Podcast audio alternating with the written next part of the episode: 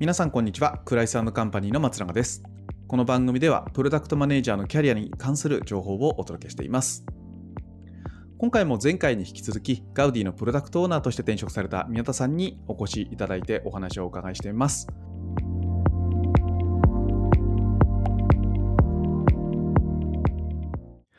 始めてから困ったことなんかありましたか？企業選びとか書類選考とかカジュアル面談とか。いやーもう、あの、まず第一になんですけれども、基本的に転職活動は全て楽しくて、昔からそうなんですけど、まあ、だから何回も転職してしまうと転職ジャンキーなところもあるんですけど、やっぱこう、単純にそれこそこう普段のプロダクトマネージャーの仕事で UX リサーチとかユーザー調査とかでこういろんな人とインタビューしてそれは仕事でもあるんですけれどもいろんな人の価値観とかを聞いたりとかして自分の考えをブラッシュアップするっていうこと自体がすごくもともと好きだったりはするのででましてやそのましてやというか面談でカジュアル面談という形ではあるけれども、まあ、いろんな会社さんのトップに近いような方たちの話をいろいろ聞けるっていうことなのでもう本当に基本的には、あ、こんな世界もあるんだみたいな感じですごく楽しいっていうのが、特にあと前段はあのあれですね、まだその、本気で絞り込んではいないので、あの、カジュアル面談とかに関しては、前半は割と楽しいことの方が多くて、まあ、困るとすれば、まあ、ご紹介いただいて、お話を聞きに行くんだけれども、あ、実はそんなに求めてないんだろうなっあまあ、私のね、私の直感で多分いらないって思われたってところもあるとは思うんですけれども、まあ実態としては、いやなんか多分いろいろその話として変わったりとかしていて、今のフェーズだとそんなに採用興味ないんだろうなみたいな会社も正直いくつかあったりとか、完全にないってわけじゃないんですよ。完全にないってわけじゃないんだけれども、トーンがやっぱちょっとこういろいろ違う会社さんとかもあったりするときに、そうですね。まあ、話も、あ、なんか双方のあんまりよく、なんていうか時間を使ってもあれかなみたいな時に話を途中で終わらせて、早めに終わらせてみたりとか、そうですね。あの、全然それはいい悪いとかではなくて、あの、状況によっては、逆の立場もあるんでわかるんで、最適な、えっ、ー、と、感じをやらなければいけないかなと思っているので、あの、全然いいんですけど、まあ、その辺のお互いの不確実性が高い状態なので、えっ、ー、と、すり合わせみたいなのは意外と、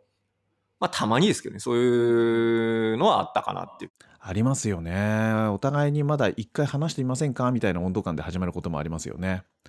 いや、でも楽しかったって言い切れるのはすごいなと思います。ある種気が重いものとして転職活動を捉えてる方ってとっても多いんですけど、転職活動が楽しいって、宮田さんこれどういうメンタリティなんでしょうか？なんか基本的にもともとその、なんか自分の給与を上げたいからとか、なんかそうですね。そういう生活のために転職活動してる感じが自分の中でそもそもいつもないくて、なくて、そのより面白いこと自分に合った仕事をやりたいっていう、ただその一心で転職活動をしているので、もちろん全くないわけじゃないですよ。もうそれ人並みにはあるんですけど、なので、どっちかってそれよりも自分の、自分のその領域を広げるっていうところの興味関心が強いっていうところが一番大きいので楽しむ。だからそうなるかもしれんと思うと楽しいっていう感じですよね、基本的には。なるほど。面白いこと探しとか楽しいこと探しみたいな感覚なんですね。そうです、そうです。本当にそうで、なんかもうこういう例えにしてはいけないんでしょうけど、まあ好きなアニメを、新しくアニメが始まるから、どのアニメ見るかっていうのをこう、ニュースとか見て選んだりとか、まあ新しい新刊見たりとかっていう感覚にどっちかって近いですこの特に前段に関しては、その後半に関してはよりシビアな話、あのもちろんいろいろ悩み事は増えるんですけれども、だし、まあだって全然現職にとどまるっていう選択肢もまだ全然ある中での話なので、本当に。で、転職活動するっていうのがあんまりないので、っていうスタンスでやってるからかもしれないですね。それどうしたらそう思えるんですかね受からなきゃみたいな気持ちも出てくると思うんですよ、転職活動って。そうですね。基本は、あ、そういう意味で言うと自分がもちろん逆側の面接する立場にもなるからっていうのもありますけど、はい、本当に、例えば自分が面接させていただいて、えー、ちょっと今回はみたいな時になった時も、基本今までの人生でほとんどその人が悪いと思ったことは本当になくて、どっちかというと完全にマッチングの話でしかいつもなっていないんですよね、話としては。ってなるので、逆に別に自分が落ちたとしても、まあ別にそれはマッチングだろうなっていう感じも、あの、基本スタンスとしては思うようになってきているので、なんかそんなにあんまり重く感じてなくなってきたっていうのはあるかもしれないですね。なるほど。お見送り連絡っていうのが否定されるとか、ダメだって言われるとかじゃなくて、合う合わないでしかないっていう考え方ですよね。そこはもう僕も完全に同意ですね。そうです。まさにそんな感じなので、だからそうですね、テストと、特に僕も初期の頃とかはそうでしたけど、やっぱりこの自分を評価される、テストされる場としていくと、それはもう気はめちゃくちゃ重いだろうなっていう感じで、まあ自分はだんだんそれが変わってきたっていう感じで、テストっていうよりは単純にそうですね、さっき言ったように、なんか面白いことに出会う場ぐらいの感じで、はい、えー、捉えるようになってきたからっていうところですかね。プロダクトマネージャーの素養としての好奇心の話なのかもしれないですね。好奇心持って企業を選ぶっていうのが大事なのかもしれないですよね。本当におっしゃる通りで、なんか自分のその領域を増やしたいとか、キャリアアップというかそのキャリアを変えたいとかも、なんか、まあもちろん、えー、今後生き残るためっていう部分ももちろんあるんですけども、さっきお伝えしたように、その、なるべく汎用的なことを、えー、とやれるようになった方がいいっていうのもありますけど、まあ単純により楽しい、そうですね、えー、と今まで知らなかったことを知れるようになりたいみたいな好奇心であの広げてるっていうところはすごくあるので、そうですね。その中の。だから別に転職しなくても普段から、えっと、いろんな業界の話とか、えっと、見たり聞いたりするのは好きですし、ましてやそれを自分事として体験できるこの一大イベントは楽しまないわけがないみたいな感じではあるところはありますね。そうですよね。楽しんでやることで見えてくる企業の良さもありますよね。ありますね。やっぱ心に余裕がないと、あと自分を必死に売り込もうとすると見えてこなくなっちゃう領域って多分あると思うので、カジュアル面談ですよね。いやなんかカジュアル面談そのさっきの話2つがちょっと混ざってたんですけど、なんかそもそも、あ、この会社さんは多分今採用に興味がないんだろうなっていう会社さんもたまにありました。あ、てか多分状況が変わってたりとかですね。言うほどそこまでワンチャン来ればいいかなみたいな感じの あトーンなんだなとか。そもそもプロダクトマネージャーとかっていうところあんまりよく分かっていなくてなんとなくあ探されてるんだなみたいな。いやそれはもう絶対そういう会社プロダクトマネージャーなんて一番ある意味定義が難しい職種なので。むしろ逆に聞かれたりそのプロダクトマネージャーって何をされる方なんですかみたいなことすらあったりすることもあるので。えそれって自分たちの考え方をすり合わせようとして聞いてるんじゃなくて本当に分からなくて宮田さんに聞いてる聞いてきてるっていう感じなんですか？分からなくて聞いてるんだろうな。いやもちろんなんかうっすらあるんだろうなと思いつつ、はいはい、あのそうですね。分からなくてっていうところも特に小さい会社さんとかだとあったりとかすることもあっていやそれは逆の立場だと絶対そのなんか例えば今までいた会社さんの中にプロダクトマネージャーってポジションがなければそう思われるのも、えーとで、でも大事だってことはなんとなく分かってるみたいな、はい、あの、部分も多分あると思うので、いや、まあそこも含めて、あの、お互いのコミュニケーションで、あ、そういうことだったんですね、みたいなのが分かればいいと思ってるんで、全くそれは、そういう感じのスタンスでも問題ないと思ってるんですけど、まあ、なので問題ないですけどね。まあ、あの、まあ、受ける方としては、たまに、そうですね、まあ、もうちょい調べていただいてもよかったかなとかいう時は、まあ、ある時がある。で、っていうのが一個で、で、まあ、えっと、単純にカジュアル面談とはいえ面接的になんか話しながら、ここはちょっとスタンスが違う、お互いマッチングしないんだな、みたいなことを感じて、パターンもある。でも、後者の方を避けるかどうかに関して言うと、別にまあ正直それは避けなくていいだろうなと別に思いますけどね。なんか、さまあ、先ほども言ったように、基本面接だろうが面談だろうがマッチングで、えっと、お互いの相性というところはあると思うので、まあ、しょうがないというか、そんなもんかな、みたいな感じでいけばいいかなと思いますが、まあ、あえて言うなら、まあ、これは一般常識の話でいけば、まあ、面談だろうが面接だろうが関わりなく、自分のやりたいことであるとかっていうのは、えっ、と、明確にするっていうところと、はい、超一般的な話ですけれども、先方の会社さんのアプリは一通り触っておくとかですね。まあ、その辺は最適。だからな、それこそ逆の、逆に、あの、御社何の会社なんですかっていうのを本気で聞きに行くような感じでカジュアル面で覗くのはさすがにアホだなっていう感じだとは思いますっていうくらいですかね。あ今おっしゃっていただいたことってもう基本なんですけど奥義でもありますよね。何を確認しに行くのかみたいなことをはっきりさせるっていうかそんな感じですよね。まさにそうですね。だからカジュアルっていう名前に騙されないというかまあ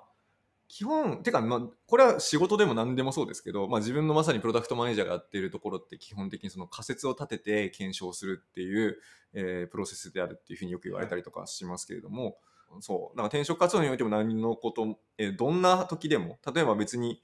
なんだろうな、その会社のイベントとかに参加するとか、えーと、なんならもう普通にその記事でその会社のことを調べるっていう時においても、その自分で先に、えー、っと、この会社ってこういう会社なんじゃないかっていう仮説を立てておいて、うん、それが合ってるかっていう確認のために何か情報に当たるみたいなのは、どんなレベルの段階でもあった方が、あの、実りになることが多いと思う。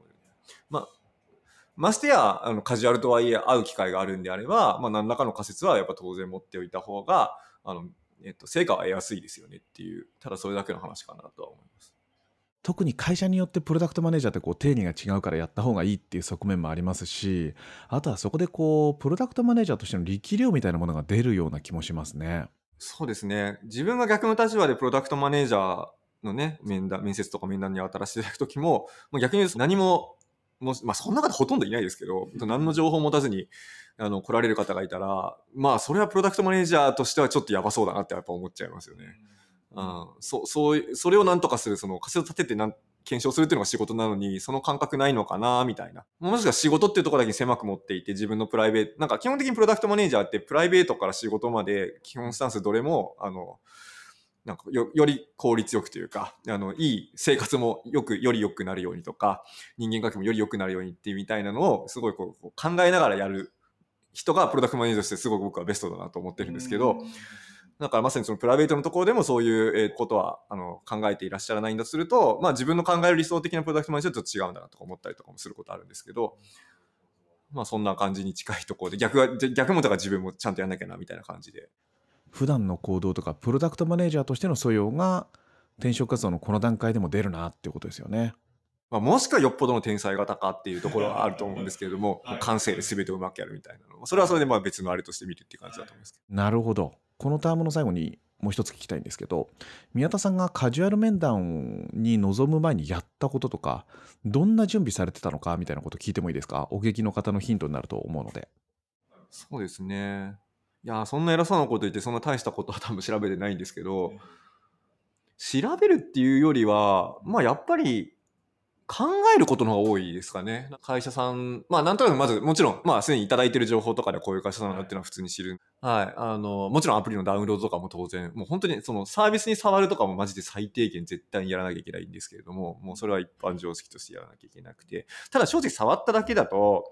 まあ、ユーザーとして見てるだけだったら、あ、こんなもんねっていう感じで終わることが多いというか、まあ、正直それです。それはそうで、アプリっていうのはシンプルに逆にその深読みさせないようにできているので、単純に触っただけじゃこんなもんかな、あの楽しかった、えっ、ー、と、便利だったって終わっちゃう。ところがあるんですけれども、むしろそこからが多分スタートで、単純に勝ち筋ですよね。やっぱりこれがアプリがこの競合に対してどういうところを強みとして、えー、このアプリ作られているのか、みたいなところ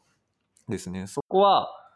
まあ、えっ、ー、と、競合とかも触りながら一番仮説を立てるところになるかなと思っていて、でこれは2つの意味であのそうかなと思うんですけれども、まあ、1つは単純に面接を受ける上で、そうですね、議論ポイントになるポイント、議論ポイントっていうか、その深掘りするポイントになるから、その自分の仮説が合ってるかどうかっていうのを、えっと、確認するために立てるっていうのが1つありますし、まあ、何よりも自分、その会社さんが、あの、本当に今後、あの、継続できるのかというか、生き残っていくのか、まあ、いい会社なんだろうかっていうところを、えっ、ー、と、考える上においても、間違いなく、大事、一番大事な、その、競合に対してどう勝つのか、みたいなところって一番大事なポイントだったりするので、まあ、そういう意味でも関心を持って考えたりとか、本当にこの会社で僕は生きてあの生き抜いていけるんだろうかみたいなところの意味でそこは考えるってところあります。調べるだけじゃなくてそこからその会社やプロダクトが何を考えてるのかっていうところあとそれは自分に合うのかっていうところまで考えていくのが大事っていうことですよね。ありがとうございます。ここまでカジュアル面談とか企業選びなどについて伺っていきました。